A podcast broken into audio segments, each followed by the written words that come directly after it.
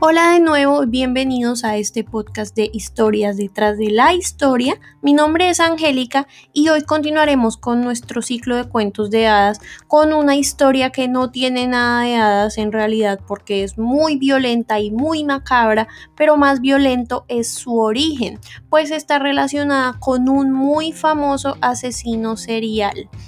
Eh, este cuento lo hago gracias a la recomendación de mi tía Clara, que es mi fan número uno, y espero que ella lo disfrute y así ustedes lo disfruten conmigo y aprendan algo nuevo hoy.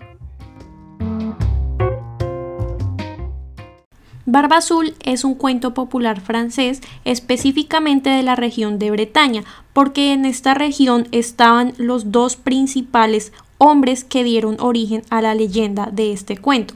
Fue publicado por primera vez ya escrito en 1697 por Charles Perrault, basado pues en toda la tradición oral de las narraciones de este cuento.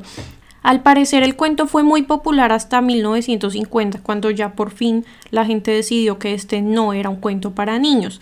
Les voy a contar la versión original de Charles Perrault y más adelante voy a hablar de los dos hombres que están detrás de la leyenda de este cuento.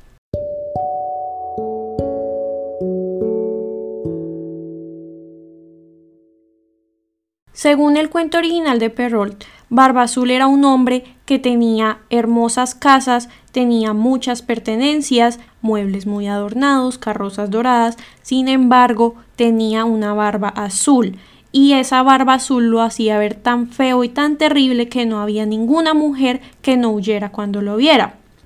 Una de las vecinas de Barba Azul tenía dos hijas muy hermosas, así que Barba Azul le dijo que por favor le diera a una de ellas en matrimonio.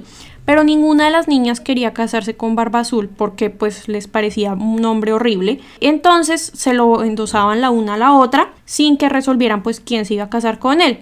Pero además de eso las niñas estaban muy temerosas porque corría la leyenda de que este hombre se había casado varias veces y que no se sabía del paradero de ninguna de sus ex esposas. Pues bien, Barba Azul decide entonces conquistar estas niñas a partir de mostrarles su riqueza. Entonces las lleva a una de sus casas grandes a pasar ocho días completos y en estos ocho días van de caza, van de pesca, tertulias, la pasan muy bien y el tiempo se pasa tan rápido que la hija menor decide que pues Barba Azul no es tan feo después de todo y que es un hombre muy bueno y pues que además tiene muchas riquezas que la mantendrán muy bien.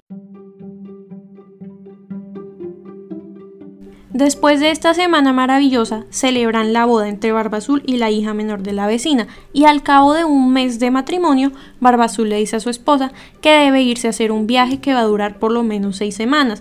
Le dice entonces que se quede en la casa feliz y que se divierta lo más que pueda y que invite a todas sus amigas para que la acompañen. Pero antes de salir le entrega unas llaves le dice, bueno, aquí tienes varias llaves, unas son de la vajilla de oro y plata, te entrego otras que son donde guardo los metales preciosos, estas son las de los cofres y esta llavecita pequeñita es la llave del cuarto de la gran galería del primer piso. Puedes abrir todo lo que tú quieras en todas partes, pero te prohíbo usar esta llavecita pequeña para abrir ese cuarto en especial. La esposa promete no usar esta llave y Barba Azul se va tranquilo y confiado a su viaje.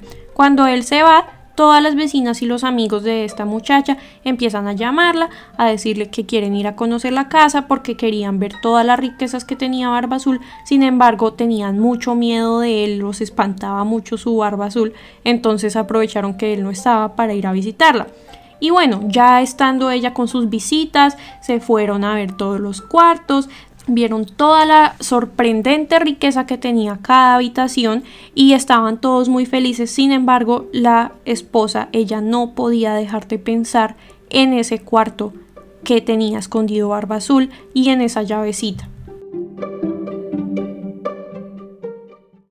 La esposa no aguantó la curiosidad y dejó a todas sus amigas viendo todas las riquezas y ella solita se fue al cuarto prohibido por Barba Azul antes de entrar se preguntó si alguna consecuencia traería su desobediencia, sin embargo, pues no se detuvo mucho y le ganó la curiosidad, entonces entró al cuarto.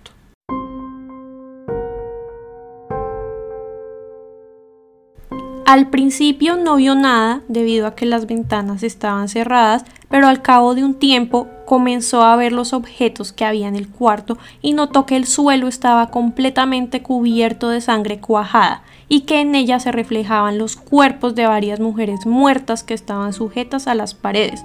Estas mujeres eran todas aquellas con quienes Barba Azul había estado casado y éste las había degollado una tras otra. Cuando la mujer ve esta horrible escena queda completamente asustada y del susto deja caer la llavecita de este cuarto al piso y se llena esta llave de sangre. Ella recoge la llave, sale corriendo y de inmediato trata de limpiar la sangre de la llave, enjuagando esta llave, frotándola, hace todo lo posible y las manchas de sangre no se quitan y cuando las quita de un lado aparecen del otro, pues resulta ser que esta es una llave mágica de la cual no se puede remover ningún rastro de sangre. Como teme por su vida, le revela el secreto de lo que vio a su hermana, quien está de visita, y juntas prometen escapar el siguiente día. Sin embargo, ellas no contaban con que Barba Azul iba a regresar por sorpresa ese mismo día. La esposa lo recibió con abrazos y besos y haciéndose la que estaba súper contenta de que él hubiera llegado, sin embargo estaba tratando de ocultar todo el miedo que ella sentía. Al día siguiente la esposa le entregó a Barba Azul todas las llaves, tan temblorosa que él en el acto adivinó qué había pasado y le preguntó ¿Dónde está la llavecita pequeñita del cuarto que te dije que no entraras? Y ella inventó excusas y le dijo no, debe ser que la dejé en algún lado. Y él siguió insistiendo que por favor me traigas la llave y ella siguió inventando excusas hasta que hubo un momento que ya no pudo inventar más excusas, tuvo que ir por la llave y se la entregó a Barba Azul. Y Barba Azul la miró y le dijo ¿por qué hay sangre en esta llave? Y ella le dijo no, pues yo no sé, pero estaba súper pálida y se le notaba el miedo. Entonces Barba Azul le dice ¿no lo sabes? Yo sí lo sé entraste a ese cuarto al que te dije que no entraras. Y como has entrado ahí y me has desobedecido, vas a ocupar el lugar que ocupan las mujeres que allí has visto. La esposa estaba muy arrepentida y le pidió perdón de todas las maneras posibles, pero Barba Azul no se conmovía. Barba Azul le dice es necesario que mueras y morirás en el acto. Pero ella le dice que por favor no, que le dé un tiempo para rezar junto con su hermana, entonces Barba Azul le dice, bueno, te doy 10 minutos para que reces con tu hermana, pero ni un segundo más. Entonces la mujer acude a donde su hermana y le dice que por favor suba a lo alto de la torre del castillo donde viven y que vigile que vengan sus hermanos, porque los hermanos le habían prometido que irían a visitarla ese día. Entonces la hermana, que se llamaba Anita, sube a lo alto de la torre y entonces la esposa de Barba Azul le pregunta cada rato, Anita, Anita, ¿ves a mis hermanos? Y Anita le dice, no, yo solo veo el sol. Anita, Anita, ¿ves algo? Y Anita dice, no, solo veo la hierba que verdea. Mientras tanto, Barba Azul está con un enorme cuchillo gritándole a la mujer, baja enseguida o subo yo a matarte. Barba Azul se impacienta y sigue gritando hasta que ella ya decide bajar y acepta su inminente muerte. Entonces Barba Azul llega, la agarra de los cabellos, la levanta y con un cuchillo se dispone a cortarle la cabeza. Pero justo en ese momento alguien golpea la puerta con tanta fuerza que Barba Azul tiene que detenerse. Va y abre la puerta y entran dos caballeros que desnudan sus espadas y que corren hacia él y eran los dos hermanos de esta mujer. Empieza una persecución hasta que los hermanos alcanzan a Barba Azul y le atraviesan el cuerpo con sus espadas hasta dejarlo muerto. Así queda esta pobre mujer viuda y traumatizada, pero queda millonaria porque Barba Azul no tenía herederos, entonces todos sus bienes pasaron a ser de su esposa, quien utilizó este dinero para ayudar a su familia y que posteriormente lo utilizó para casarse con otro hombre mucho mejor que Barba Azul que sí la trató bien y que le hizo olvidar todo el trauma que sufrió. Ya que escuchamos esta horrorosa historia, les vengo a contar el origen de ella, que me parece aún más horroroso. Como les decía al inicio, hay dos personajes históricos que se cree que dan origen a la leyenda de Barba Azul, pero vamos a descartar en primer lugar a Enrique VIII. Mi mamá siempre me dijo que este cuento se basaba en Enrique VIII. Enrique VIII fue un rey de Inglaterra que tuvo seis esposas y básicamente se inventó la iglesia anglicana porque la iglesia católica no lo dejaba divorciarse de su primera esposa. Entonces se inventó su iglesia porque se quería divorciar de la primera esposa Catalina de Aragón porque ella no le daba hijos varones. Luego se casó con Ana Bolena que le dio también hijas mujeres, entonces la mandó a decapitar. Luego se casó con otra mujer que se murió de fiebre Luego se casó con otra mujer, a ella sí no le hizo nada, pero ella tampoco le dio hijos varones. Luego se casó con Catalina de Howard, a quien también mandó a decapitar. Y finalmente se casó con otra llamada Catalina Parr, que ella sí logró vivir. A pesar de que esta sucesión de esposas se parece bastante a lo que oímos en el cuento, no, Enrique VIII no es el personaje que da origen a esta leyenda.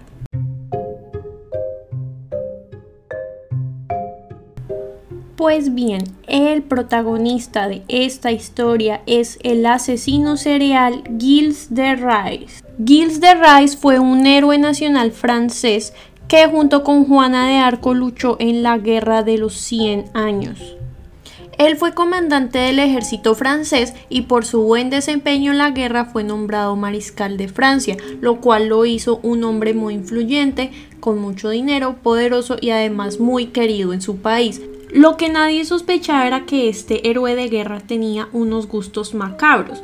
Resulta que él se había vuelto millonario por todo lo que hizo en la guerra, pero él era muy extravagante, muy generoso, siempre quería regalar todo y pues se agotó toda su riqueza. Además, quiso organizar una obra de teatro de su propia composición en la cual se le fue todo su dinero y pues como él quería seguir teniendo dinero, seguir siendo muy influyente, empezó a preguntarse cómo podría crear su propio dinero. Para esto decidió buscar alquimistas que le ayudaran a fabricar su propio oro y gente que le ayudara a invocar demonios. Encontró un hombre que le dijo que le ayudaría a crear su propio dinero con magia negra y que le dijo que iban a invocar a un demonio llamado Barrón que les iba a dar dinero. Pues bueno, estos hombres hicieron varias invocaciones al demonio en el castillo de eh, de Rais y el demonio nunca aparecía, entonces cada vez Gilles de Rais estaba más escéptico, sin embargo el invocador le dijo, el demonio quiere que tú le traigas partes de niños.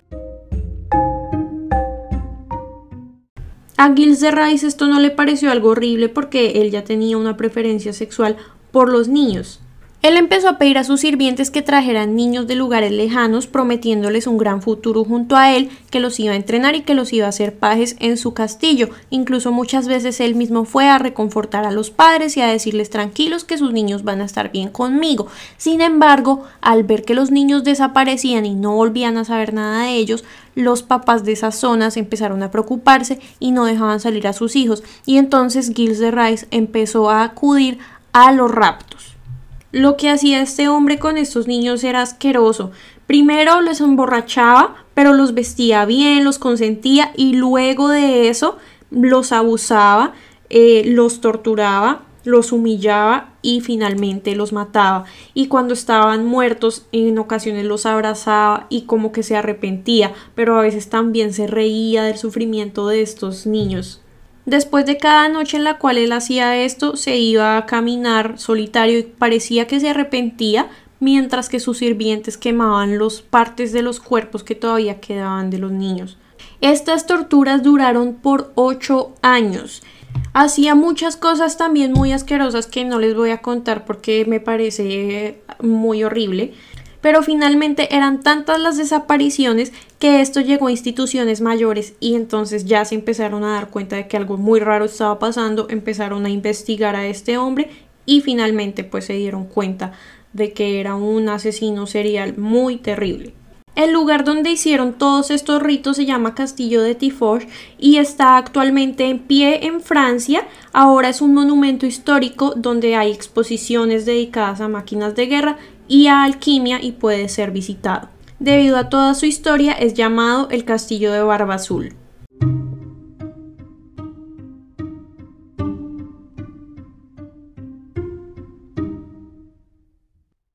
Finalmente, el otro personaje histórico que inspira la historia de Barba Azul se llama Conomor el Maldito y era un rey del área de Bretaña en la Edad Media en el siglo VI. Resulta que Conomor insiste en casarse con una mujer llamada Trifina, que es muy buena, pero no quiere casarse con él porque él tiene muy mala reputación porque sus esposas han desaparecido. Pero él amenaza con invadir las tierras del padre de Trifina, entonces ella acepta casarse con él. Mientras que él se va de viaje un día, ella entra a una habitación secreta y encuentra un montón de reliquias de las esposas fallecidas de Conomor. Ahí ella se da cuenta que Conomor había asesinado a sus tres ex esposas y dice la leyenda que los fantasmas de estas ex esposas aparecieron y le dijeron que en cuanto ella quedara embarazada, Conomor la iba a matar, ya que había una profecía que decía que su propio hijo lo iba a matar a él. Entonces él siempre asesinaba a las esposas cuando se daba cuenta de que ellas estaban embarazadas. Bueno, pues cuando esta mujer queda embarazada, huye, pero Conomor logra atraparla y la decapita. Sin embargo, un santo llamado San Gildas la encuentra y de manera milagrosa la devuelve a la vida a ella y a su bebé. Pero aquí no acaba el cuento. Resulta que luego el bebé crece y Conomor de casualidad lo encuentra cuando el bebé tiene 18 años y se le hace muy conocido y lo mata. Tanto Trifina como su bebé Tremeur son santos cristianos del área de Bretaña. Y bueno, así finalizamos este cuento que fue un poco macabro y violento, pero muy interesante, especialmente su origen. Espero que lo hayan disfrutado y haberlos acompañado un ratico el día de hoy. Y espero que me escuchen y me acompañen en mi siguiente episodio.